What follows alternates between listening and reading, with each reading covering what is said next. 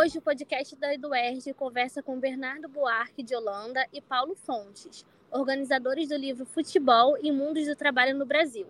Tudo bem, professores? Tudo. Boa tarde a todos. Muito obrigado pelo, pelo convite. Boa tarde, Júlia. Muito obrigado também pela oportunidade. A gente ficou muito feliz de ter sido contemplado por esse edital da Eduerge, poder publicar essa versão. Desde o ano passado, a gente tem participado de uma série de discussões sobre o livro. Então, obrigado pela oportunidade de continuar a apresentar e a discutir as questões que a gente levantou nesse trabalho. É um prazer estar aqui com vocês. Eu vou iniciar as perguntas agora. As perguntas são direcionadas aos dois. Se os dois quiserem responder, vocês podem responder um após o outro. Como nasceu a ideia de juntar os artigos para esse livro? Bem, posso começar, Bernardo, e depois você complementa, tá? É, eu costumo brincar que esse, esse livro começou como, como o próprio futebol, né? Ele nasceu na Inglaterra e depois veio para o Brasil.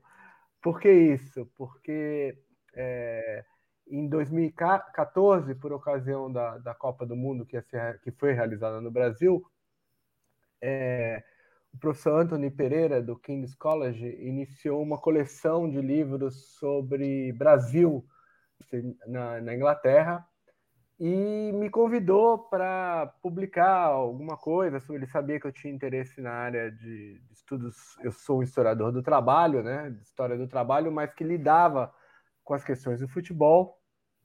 E eu enfim, estava trabalhando àquela altura com o Bernardo, nós éramos colegas de departamento na Fundação Getúlio Vargas, né, no CPDOC da Fundação Getúlio Vargas, e convidei o Bernardo, né, a gente conversou, falou, olha, é uma oportunidade muito rica da gente, enfim, juntar duas áreas é, do conhecimento, especialmente no campo da história, né, a área de história do trabalho, que cada vez mais é, dialogava com a questão do esporte, a, em particular com a questão do futebol, e a área da, da própria história do esporte, em particular da história do futebol, e eu, digamos, pelo lado do trabalho e o Bernardo pelo lado do esporte, a gente achou que poderíamos juntar um time bom de pesquisadores e fizemos um livro que saiu primeiro uh, em inglês, saiu àquela altura uh, para a Copa de 2014, foi um livro publicado na Inglaterra, e nós, enfim, é, o livro teve uma repercussão interessante no exterior. Fizemos um lançamento na Alemanha, outro lançamento ah, na Inglaterra mesmo. E tanto eu quanto o Bernardo sempre achamos que o livro merecia uma edição em português. E batalhamos um pouco por essa, por essa edição, até que, como o Bernardo falou, a gente foi contemplado aí pelo edital da UERJ e fizemos essa versão ah, ah, para o livro aqui no Brasil, que é uma versão diferente, né? Ela tem alguns artigos que são os mesmos, mas mesmo assim foram modificados um pouco, e tem novos artigos que foram inseridos uh, na coletânea. Então foi assim que surgiu uh, a ideia do livro. Talvez Bernardo possa complementar alguma coisa se ele quiser. É, o nosso horizonte foi o desse da Copa de 2014, mas já quando trabalhamos na versão para publicação em português, a gente tinha não só uma atualização da própria bibliografia, da literatura, da historiografia, novos pesquisadores aparecendo, a gente procurou também mesclar uma diversidade regional, tem uma diversidade, inclusive, é, da formação desses autores, alguns mais sênios, outros jovens doutores. Tivemos também brasilianistas, pesquisadores dos Estados Unidos que se debruçaram, por exemplo, sobre o tema, um tema fundamental nos dias de hoje, que é a história do futebol, de futebol de mulheres, do futebol que foi proibido durante 40 anos no Brasil, ponto, né, ponto de vista com decreto governamental que o impediu a, a, sua, a sua prática. Tivemos é, pesquisadores na França que também trataram do, do profissionalismo no esporte, especificamente no futebol. Então, a gente conseguiu também incorporar uma nova geração que também vinha se formando e nos parece que foi uma, uma contribuição a um campo que hoje a gente pode dizer que está consolidado, que está bastante fundamentado na área de ciências sociais, de história. Durante muito tempo houve uma resistência em relação à temática, era visto como um tema não sério, não importante, é um objeto secundário, já que tratava de uma dimensão que, do ponto de vista da economia, da política, não era visto como crucial, enfim, uma série de aspectos que hoje em dia a gente pode dizer que estão superados na literatura, e acredito que esse livro contribui, entre muitos que vem sendo produzido, porque isso também é um, um dado interessante, uh, o chamado legado é, esportivo, de uma década esportiva, com uma realização de mega eventos no Brasil. É, ele estimulou a produção de estudos, evidentemente, um pouco também nessa onda é, midiática, mas também ele deixou uma, uma, uma geração de pesquisadores que vem tratando o tema mesmo depois desse período, mesmo nessa conjuntura crítica que a gente está vendo, uma descontinuidade de uma série de políticas esportivas, o Ministério do Esporte foi, é, foi suprimido depois de toda uma série também de atrativos para impulsionar as práticas esportivas no Brasil, então nos parece que é, ele mostra a vitalidade de um campo e a perenidade desse campo na atualidade. A origem do futebol vem de classes altas britânicas, mas no Brasil a sua popularidade e afirmação se deram pelos pés da classe operária, tornando um ofício. Qual a razão? É verdade, né? Em parte é, é verdade que o futebol nasce como um esporte é, é, vinculado às elites, né? às elites educacionais britânicas, né? um pouco a aristocracia, gentry, né? nas escolas, nas escolas de elite, que acabam sistematizando as regras do futebol moderno. Né? Há, todo um debate sobre as origens é, do esporte com bola e com pé, né? que vem, enfim, de períodos anteriores, né? em, em diferentes lugares do mundo, mas é fato que o futebol moderno, como a gente conhece hoje, é, nasce na Inglaterra e nasce nesse circuito, ah, digamos, da, da, de uma elite uh, econômica na Inglaterra. Mas mesmo lá, em todos, na verdade, não é só no Brasil, né? Em todos os, os cantos onde o futebol foi se popularizando, e é interessante pensar que o futebol nasce articulado a dois fenômenos fundamentais da modernidade. Um que é a industrialização e a formação de novas classes sociais, né? É, e o outro é o colonialismo, o imperialismo. Né? O futebol se espalha pelo mundo em grande medida por conta do imperialismo britânico, né? tanto nas suas colônias, nos seus territórios né, de posse do Império Britânico, quanto pelo poder econômico da Inglaterra, do Reino Unido no século XIX, como no caso do Brasil. Né? Alguns dos primeiros espaços a, a, onde, se praticou, onde se praticou o futebol no Brasil tinham a ver com é, a economia, a presença econômica britânica uh, no Brasil. Mas em todos esses lugares, né, é, é, rapidamente, é, quase que simultaneamente, as pesquisas têm mostrado isso, né, que, essa, que essa é uma transição muito rápida, né, o futebol acaba sendo é, absorvido e ressignificado pelas classes trabalhadoras. Né? Na Inglaterra, esse é um fenômeno muito impressionante. Já em meados do século XIX, né, o futebol passa a ser um, um dos aspectos que compõem põe a própria identidade e a cultura dos trabalhadores. Né? O, o Eric Hobsbawm, né? o famoso historiador britânico, que inclusive a gente cita na nossa introdução, fala do futebol como uma religião laica do operariado, né? Então ele é um termo que a gente gosta muito porque eu acho que dá conta um pouco dessa dimensão cultural, mas que está articulada com uma dimensão de formação de classe, de classe, com uma dimensão de uma dinâmica nas relações de trabalho. Não é à toa, e o nosso livro dialoga muito com isso, né, que os espaços de trabalho uh, foram, e a, eu, eu ousaria dizer que continuam sendo, em alguma medida, né, espaços fundamentais para a prática do esporte. Né? É, é, então, o futebol de fábrica, o futebol das minas de carvão, né? o futebol associado a essas identidades do trabalho, no trabalho, mas também nos locais de moradia, né, nos bairros operários, nas comunidades operárias, nas comunidades de trabalhadores, né, pensando aí operários e trabalhadores num sentido bastante amplo, né, bastante né, aqueles que vivem do trabalho, né, que vivem da, da condição do trabalho, né, a gente tem uma diversidade muito grande, mas uma, uma correlação muito intensa do esporte, do futebol com o universo dos trabalhadores. Então esse é um fenômeno, eu diria que global, não é um fenômeno só uh, brasileiro, mas que aqui tem suas cores próprias, tem sua dinâmica própria, até regionalmente, né? Quando a gente pensa São Paulo, Rio, Belo Horizonte, o Nordeste, o Sul, tem cores próprias nesse fenômeno, que é o que dá um, o colorido, digamos assim, que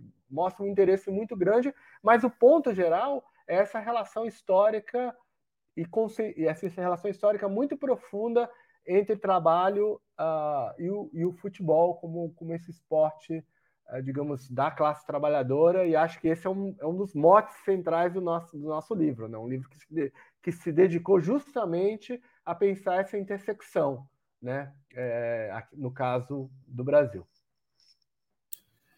É bem interessante, porque para os historiadores sempre é um tema espinhoso abordar as origens, como se houvesse um mito de origem. E no caso de uma história do futebol, do ponto de vista acadêmico, ela tem de lidar com o fato de que já existe uma escrita da história sobre é, essa, essa trajetória do futebol que foi escrita pelos jornalistas, pelos jornalistas esportivos, e que vai acentuar determinados personagens, fatos, datas, como, por exemplo, é, Charles Miller, como um estudante da elite paulistana que passa 10 anos em Southampton, que toma contato com o futebol nos colégios, no colégio é, interno e que traz a regra de, do, do, futebol, que traz a bola em 1894. Então, é, é, muito interessante a possibilidade de repensar essas origens, multiplicar o olhar sobre, sobre aquilo que, do ponto de vista de uma escrita, durante muitos anos permaneceu unilinear,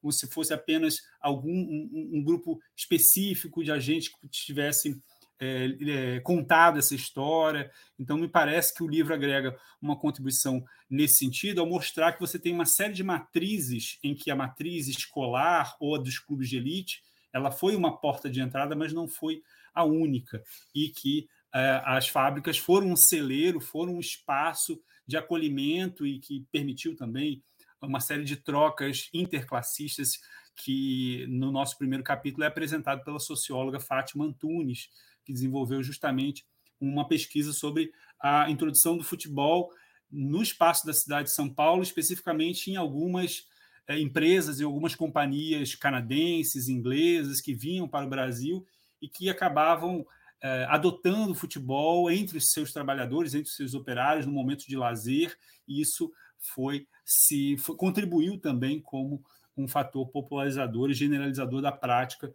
para além desse grupo seleto que está bem no iníciozinho, bem no final do século XIX, no século XX. O outro ponto interessante é que o futebol também não nasce como única modalidade esportiva, ele vem como um conjunto de esportes que o antecederam, como o remo, como o turf, por exemplo, Dom Pedro II ia assistir no Prado Fluminense, que fica onde hoje está o estádio do Maracanã, é, corridas de cavalo para 8 mil pessoas. Né? E depois os prefeitos da primeira, é, da primeira República iam também aos pavilhões dos clubes náuticos para assistir também na enseada da, ba da Baía de Guanabara, na Lagoa, para assistir é, a, o, o, remo, as competições náuticas. Então você tem também uma, um, um, vamos dizer assim, uma cultura poliesportiva que se dissemina nas metrópoles, nas grandes cidades, e isso também foi algo que a gente procurou enfatizar, né? Também mostrar um trabalho policêntrico, não apenas nas capitais, mas também em cidades e estados, em cidades do interior, em outros estados que não Rio e São Paulo, porque também durante muito tempo se contou essa história do futebol apenas com olhos voltados para o eixo Rio e São Paulo, como é, em geral se faz, mas enfim, a gente acredita que isso, não só o nosso livro, mas um conjunto de trabalhos vem superando na, na atualidade. Na sua opinião, o que diferencia as questões trabalhistas no futebol brasileiro em relação ao resto do mundo? Bem, é, essa é uma pergunta difícil, porque o resto do mundo é grande, né? Então tem muitas, muitas é, é, realidades aí, né? E, e, se de um lado, né, acho que a gente pode pensar. É, a pergunta traz uma questão que acho que é interessante, e tam, também por outro lado, que é essa de pensar o futebol como profissão, né? E, esse é um tema, um tema clássico nos estudos sobre é, a história do futebol, que é a questão do, da profissionalização, né? Essa mudança que, que, enfim, já começa nos anos 20, mas se concretiza, se convencionou, né? É, é, é marcar a década de 30 como um momento de, de, de, da profissionalização do esporte. E a década de 30, como a gente sabe, também é um momento de, da maior intervenção do Estado nas relações de trabalho, na formalização das, de uma legislação trabalhista, Né? Isso no Brasil, mas também em vários, em vários lugares do mundo. Né? O Brasil não estava isolado uh, uh, nesse processo. Uh, e o, o, que torna do, do, jogador de futebol né, um, uma profissão, torna, torna jogador de futebol ser uma profissão. Então, se a gente pensar historicamente, né, eu, eu diria que, a princípio, né, é, tem essa, essa ambiguidade né, do jogador de futebol ser uma profissão, mas ao mesmo tempo ter uma série de, uh, uh, digamos, peculiaridades na prática do jogo. Tanto é que na, na, na própria, no próprio artigo do Clamant, né, um, dos, um dos, nossos autores, ele, ele explora um pouco isso, né, como que vai mudando a percepção dos próprios jogadores sobre o futebol como profissão. Né? Até as décadas, eu diria, acho que de 70, 80, 70 basicamente, né? há uma, uma, uma dificuldade de muitos, especialmente no início da carreira, em optar por ser jogador de futebol e largar profissões mais consolidadas, mesmo, profissionais, mesmo profissões manuais, né, como é o caso da maioria deles, né, de trabalhadores braçais, operários, estivadores, enfim, uma série de profissões. Então tem uma ambiguidade aí, é, é, e essa ambiguidade acaba talvez passando por um processo de padronização mais global, né, mais e aí talvez a pergunta do resto, a brincadeira que eu fiz com o resto do mundo faça algum sentido, né? Porque de fato nas últimas décadas é, há um processo de é, é globalização da, da profissão de, do, do, jogador de futebol, né? Embora as relações trabalhistas sejam relações ainda pautadas pelo âmbito nacional, no caso europeu, por o âmbito é, é, é do, da comunidade europeia, é, apesar disso, tem relações com, como ele é um esporte é, onde, especialmente para uma elite de jogadores basicamente transnacional, né, essas relações de trabalho vão se, digamos, globalizando. Né? Mas acho que é importante lembrar né, que isso, de fato, é para uma elite, é um número pequeno de jogadores. Se a gente pensar, a maior parte dos, dos, dos jogadores profissionais de futebol, eles estão uh, em relações profissionais bastante marcadas pelo, pelo âmbito nacional, pela legislação nacional, e muitas vezes relações muito precarizadas, né? Muito, muito a, a grande maioria dos jogadores não ganha as fortunas que o imaginário uh, do senso comum em geral atribui. Então, acho que é importante a gente demarcar também essa, essas diferenças né, entre, entre uma pequena elite de jogadores, que são, obviamente, os mais famosos, que dão glamour, que são uma aspiração para aqueles que não estão nesse panteão, uh, mas essas são relações absolutamente excepcionais se a gente considera o, o, o conjunto uh, da categoria de jogadores. É, eu considero que, como país periférico, o Brasil ele segue também no âmbito dos esportes uma série de normativas, de regras, de tendências que vão sendo associadas ao desenvolvimento da prática do esporte à conversão do esporte em espetáculo, ou seja, um espetáculo que se torna também comercial e, e que logo vai envolver relações econômicas financeiras que fazem com que, com que esse sentido é, trabalhista dessas relações passe também a ser encarnado. É, e durante muito tempo se viu essa relação de forma muito mecânica, mas a gente pode acompanhar como ao longo do século XX essas transformações, porque passa esse esporte de espetáculo, ele acompanha o desenvolvimento da própria sociedade. E não só o futebol, como o ethos esportivo como um todo, ele sempre viveu esse tensionamento, essa ambiguidade a que se refere o Paulo, em relação ao, ao chamado amadorismo e profissionalismo, que se torna uma clivagem mais nítida ali no contexto do fim, final dos anos 20, especificamente com as Olimpíadas de Amsterdã, que vai, vai a partir dali dividir aqueles apoiadores que vão investir no futebol, vão criar a Copa do Mundo, e que vão ter a FIFA como um, um controlador monopolista desse, dessa organização internacional do futebol, que vai avançar é, o futebol inglês já é profissional desde a virada do século XIX para o século XX, mas vai avançar sobre os demais países do globo, sobretudo, especialmente o futebol é, sul-americano, que vinha se destacando também como performance, e vai criar esse espelhamento de alteridade entre europeus e sul-americanos, entre escolas de jogar. Então, é, de, de, forma quase que contínua. A gente tem a Argentina 31, o Uruguai 32, o Brasil em 33, adotando o profissionalismo, mas isso vai ser um litígio que vai durar muitos anos até, de fato, uma oficialização, a entrada do Estado que vai reconhecer o futebol como uma profissão, como disse o Paulo, a gente tem esse capítulo do, do pesquisador Clemens Truc, que vai defender o seu doutorado esse ano, e fez uma excelente pesquisa de mestrado sobre essa temática é, a partir dos relatos desses jogadores das décadas de 50 e 60 que viveram uma primeira fase do profissionalismo no Brasil.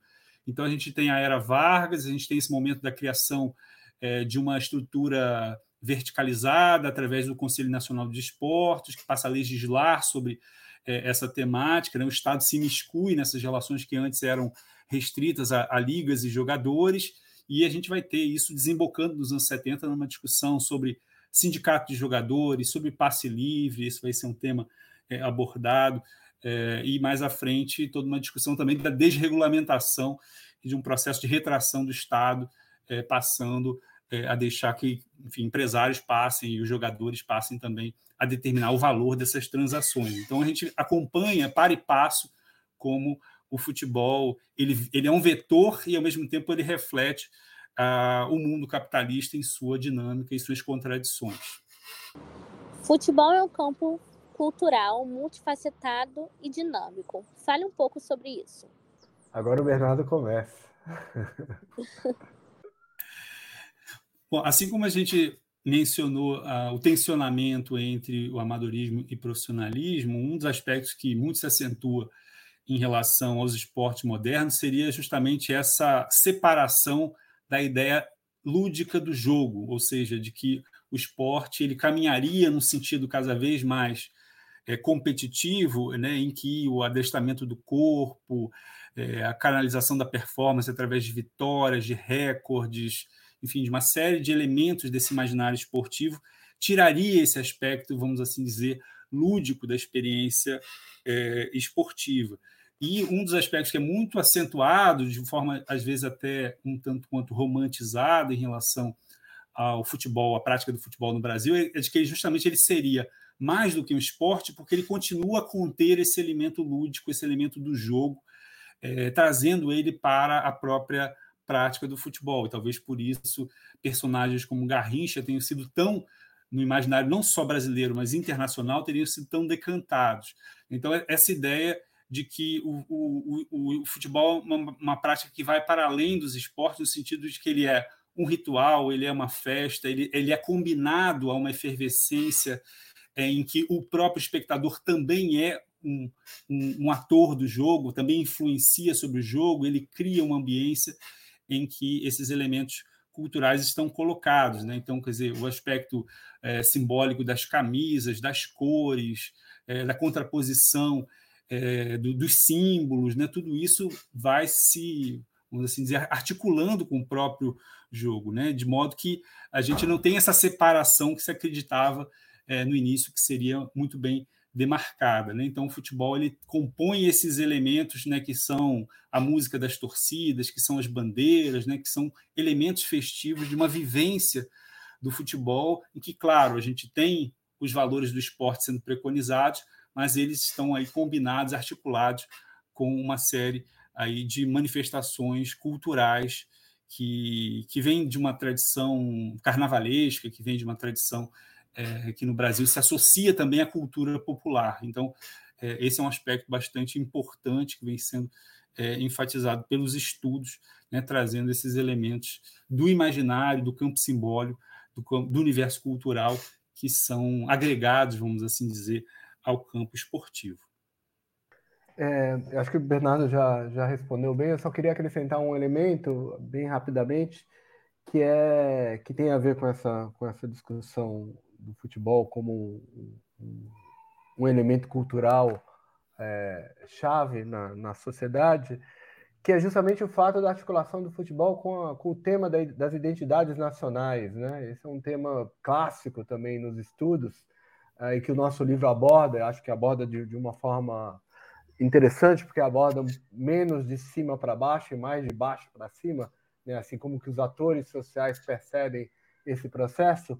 E é um tema absolutamente central, porque é, no caso brasileiro, mas não é só no caso brasileiro. A gente pode pegar uma figura como, como Maradona, por exemplo, e o quanto ele representaria o ser argentino na sua, uh, enfim, nas suas potencialidades, nas suas fraquezas, digamos assim, né? nos seus problemas, mas também o futebol inglês ou o futebol italiano, como que toda a questão do, da retranca italiana, né? como que aquilo teria a ver com uma certa uh, identidade, com uma certa cultura nacional, a gente pode, os exemplos se multiplicam, né? Agora com, com a globalização mesmo do esporte, né? Como que se pensa o futebol africano em um determinado tipo de prática do jogo e como se associa aquilo a uma determinada ideia de nação, uma ideia, determinada ideia de povo, que muitas vezes, como o Bernardo disse, é romantizada, é uma criação, é uma invenção nesse sentido é, teórico, né, digamos assim, né, uma criação cultural, mas que é muito interessante a gente perceber por que, que essa criação se, se associa, por que, que as pessoas acreditam nisso, né? O que, que tem, né, tem a ver com o próprio com a própria ideia de mito, né, na antropologia, né, que não é exatamente não é exatamente uma mentira, né, é, digamos, é exatamente uma construção cultural. E o futebol é fantástico para isso, né? Não é à toa que a gente tem é, no, no, caso brasileiro, então, essa associação que passa por elementos é, de classe, de raça, né? No caso brasileiro, essa é uma, é uma discussão chave, né? Não é à toa essas figuras heróicas como Garrincha, Pelé, né? Que a gente cita aqui, mas daria para fazer uma, um elenco enorme que passa muito por essa, por essa discussão uh, de racialização, mas também de classe. É, acho que o nosso livro tenta explorar bastante esses aspectos é, é, na, ao, ao, longo de vários dos capítulos que a gente, que a gente analisa. Quais narrativas político-sociais podemos destacar entre as duas Copas do Mundo ocorridas no Brasil? Bom, esse, esse é o tema do Bernardo, eu nem vou. Temos um intervalo quase de 65 anos entre as duas edições, 1950 e 2014.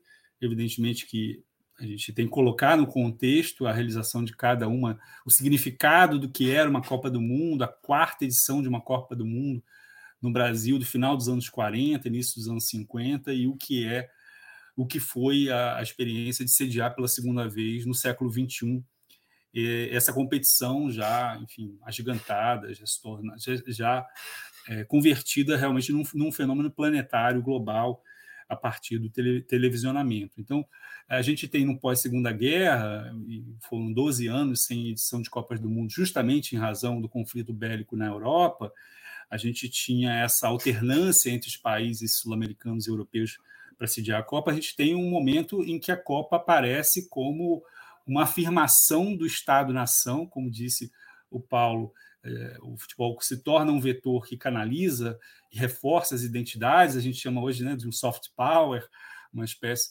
é, de, de uma outra forma de nacionalismo que se expressa a partir é, do jogo e da competição, mas enfim, a gente tem esse momento de afirmação da identidade nacional através, por exemplo, da edificação do Maracanã.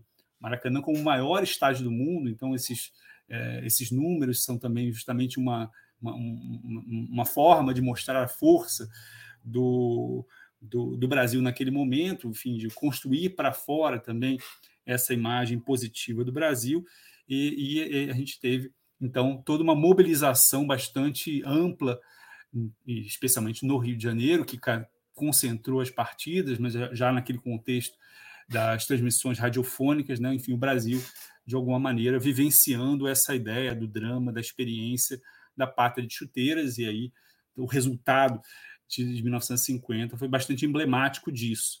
É, em 2014, a gente já tem um contexto que é um, um, um, outro contexto brasileiro, e a gente já pode dizer também uma geopolítica em que o Brasil se coloca no contexto dos BRICS, e, e, e o próprio controle monopolístico da FIFA que vai mirar esses países emergentes em outras latitudes, que não apenas né, também é, essa perspectiva eurocêntrica, ele vai buscar na África do Sul, vai buscar, né, foi buscar na Rússia e foi buscar no Brasil é, esses espaços para, para sediar o, o seu torneio. E, e, assim como tivemos também, se, se há relações contextuais de diferenças, temos também é, algumas semelhanças. Houve questionamentos também em 1950 a Copa, aos custos, aos gastos, né? Se falava, bom, o, o Brasil é um imenso hospital, temos que construir é, hospitais, precisamos é, alfabetizar a nossa população, e, e, e, esse, e, esse, debate reapareceu em 2014. Né? Então, a gente sabe que é, foi um contexto bastante turbulento,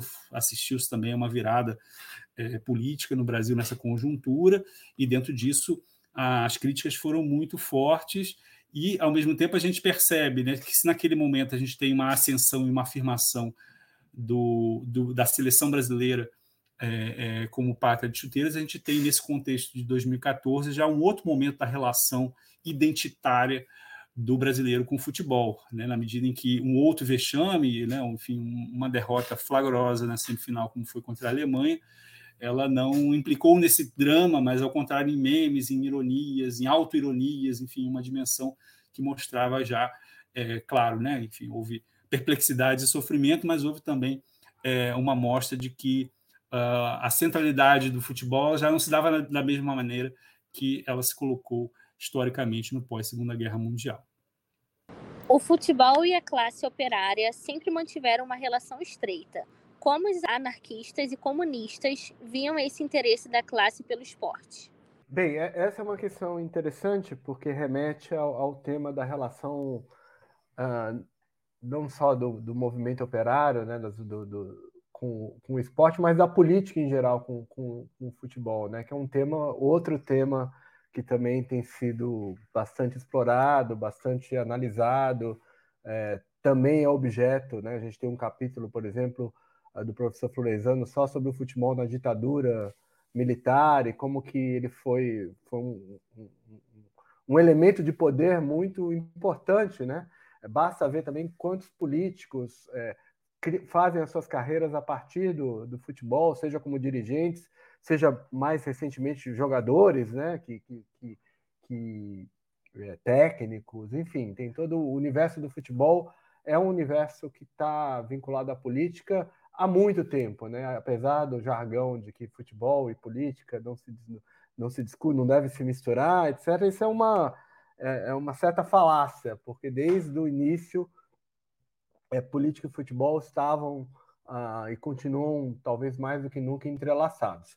Do ponto de vista do movimento operário, do movimento dos trabalhadores, né, é bem interessante essa, essa questão, porque, de fato, né, é, é, as correntes políticas mais à esquerda tenderam durante muito tempo, pelo menos do ponto de vista das suas lideranças, das suas, uh, da sua doutrina, né, a ver o futebol com uma certa desconfiança né, como se fosse uma espécie, né, é, é, inclusive esse, esse, essa expressão se popularizou durante um certo período, né, de ópio do povo, né, para fazendo uma, uma analogia com a frase do próprio Marx, né, né, como futebol como algo que, que, que dissiparia as energias dos trabalhadores que deveriam estar concentradas na luta por melhores condições, por um mundo melhor, etc.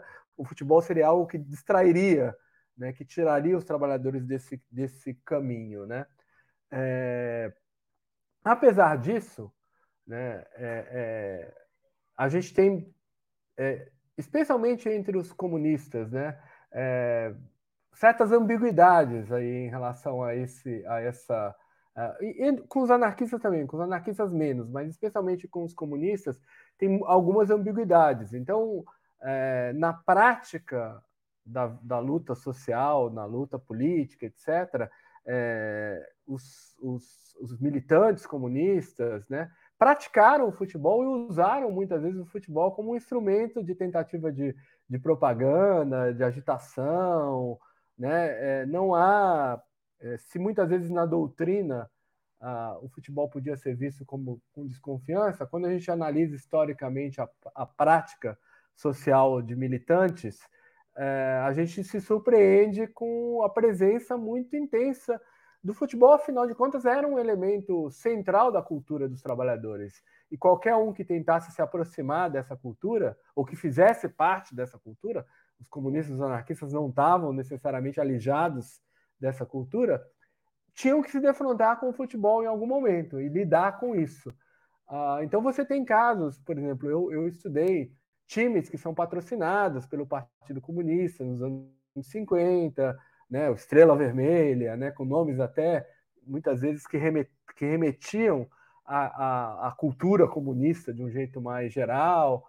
Né? Então, o Dínamo, né, tem vários dínamos em São Paulo, né, que remetem também ao universo da União Soviética. Então, é, embora haja essa desconfiança, o que eu estou querendo chamar a atenção é que na prática social a, as relações foram muito mais complexas por causa do peso e da força do futebol entre a classe trabalhadora desde há muito. Né?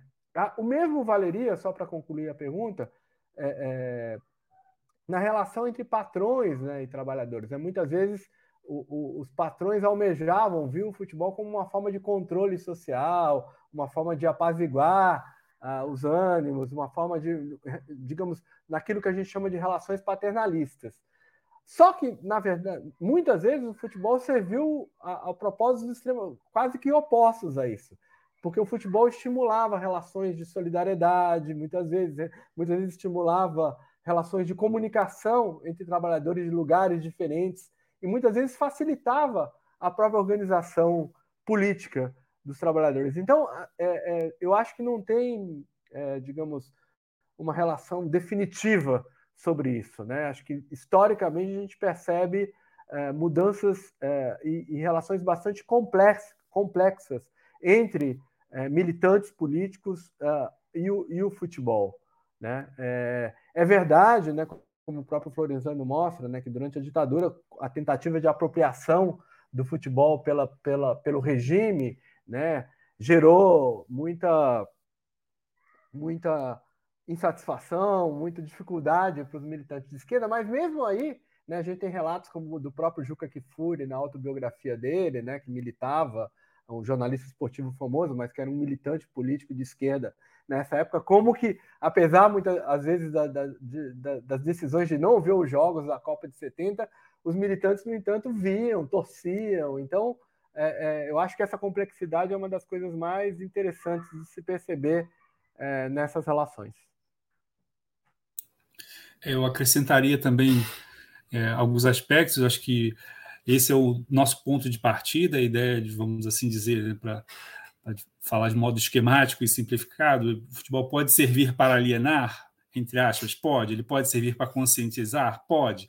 Se temos o exemplo da Copa de 70 no Brasil, temos o exemplo da Copa de 78 na Argentina, em que o estádio foi serviu, entre aspas, para ecoar gritos contra a ditadura militar.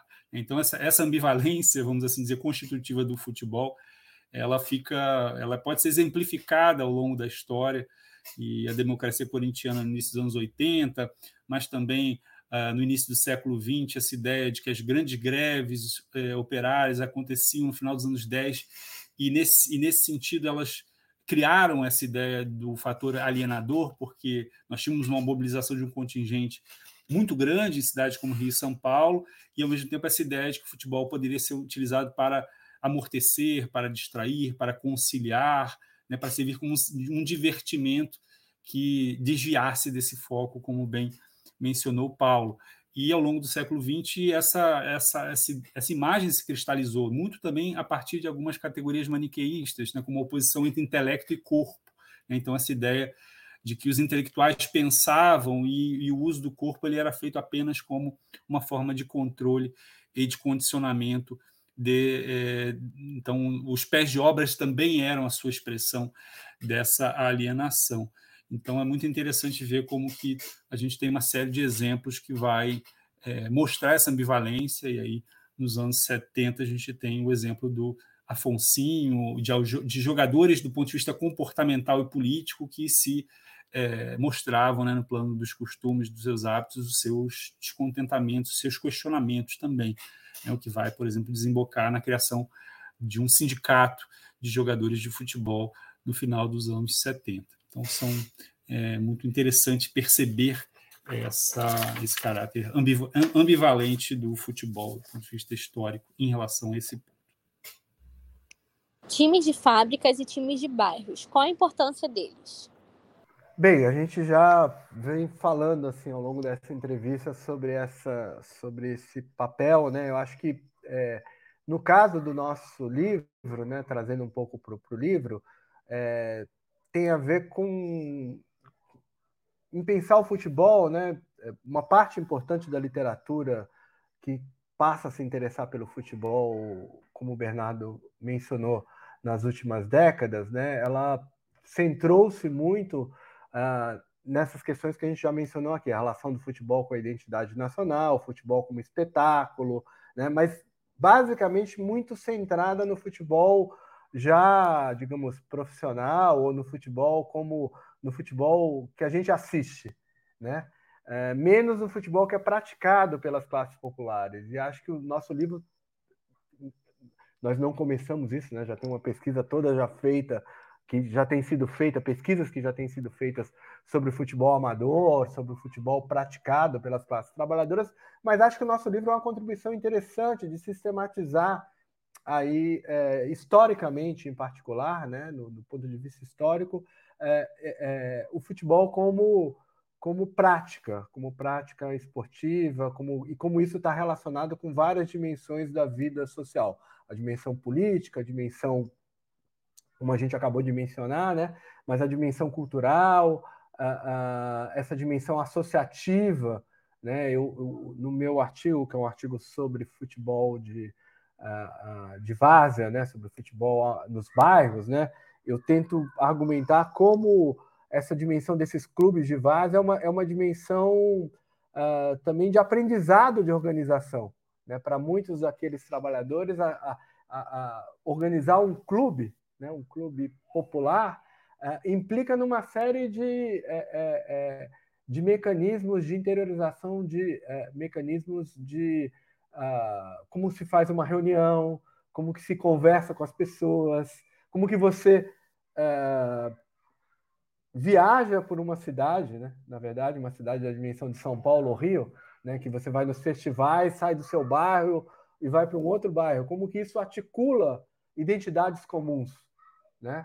Então, essa, essas dimensões me parecem dimensões uh, fabulosas para a gente entender a vida social uh, das classes populares ao longo do século XX uh, e que muitas vezes o futebol não era muito considerado, né? Era outros tipos de organização populares eram é, foram mais estudados, mas acho que agora a gente está chamando a atenção, jogando a luz para essa dimensão do futebol como um aspecto também fundamental para a vida associativa das classes populares num país onde há uma certa, um certo mito né, de que os de baixo não se organizam, que os de baixo é, são, digamos, é, passivos, etc. A gente, acho que a gente está vinculado a uma literatura aí da história social que tem desmontado muito é, essas visões. Ah, e nesse sentido, acho que o nosso livro é uma contribuição bem, bem interessante.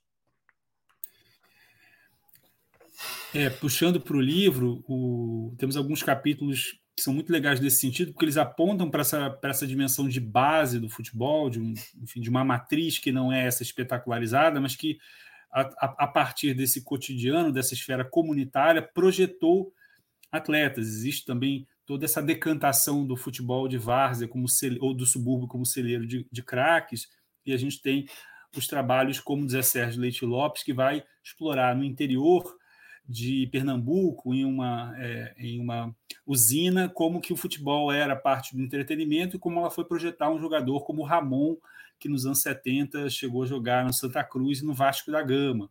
Ou a gente tem o capítulo do Felipe Ribeiro, que vai explorar a dimensão também comunitária do futebol e das relações políticas do futebol no distrito de Magé, que é também o berço de origem do Garrincha.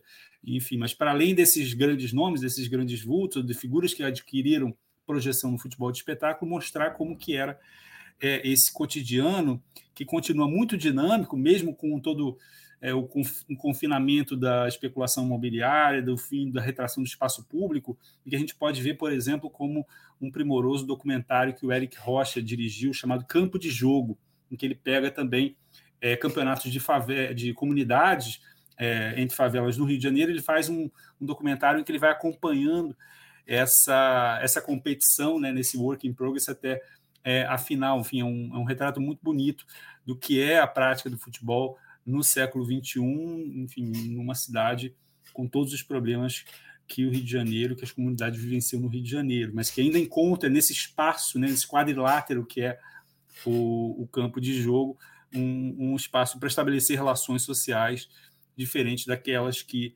é, no dia a dia são estabelecidas. Né? Então, acho que também eu vou nesse sentido de, de mostrar esse descentramento, esses exemplos, esses estudos de caso que trazem luz para a riqueza do que a gente chama hoje de futebols. Né? A gente não fala mais no singular o futebol, mas dessa riqueza de práticas e experiências que são é, descentralizadas do ponto de vista geográfico, etário, é, de classe, de gênero, etc. Muito obrigada, professores Bernardo e Paulo Fontes, por terem participado do nosso podcast. O programa vai ficando por aqui. Para adquirir o livro Futebol e Mundos do Trabalho no Brasil, acesse nosso site www.duerge.com. Agradecemos a todos pela audiência e até a próxima.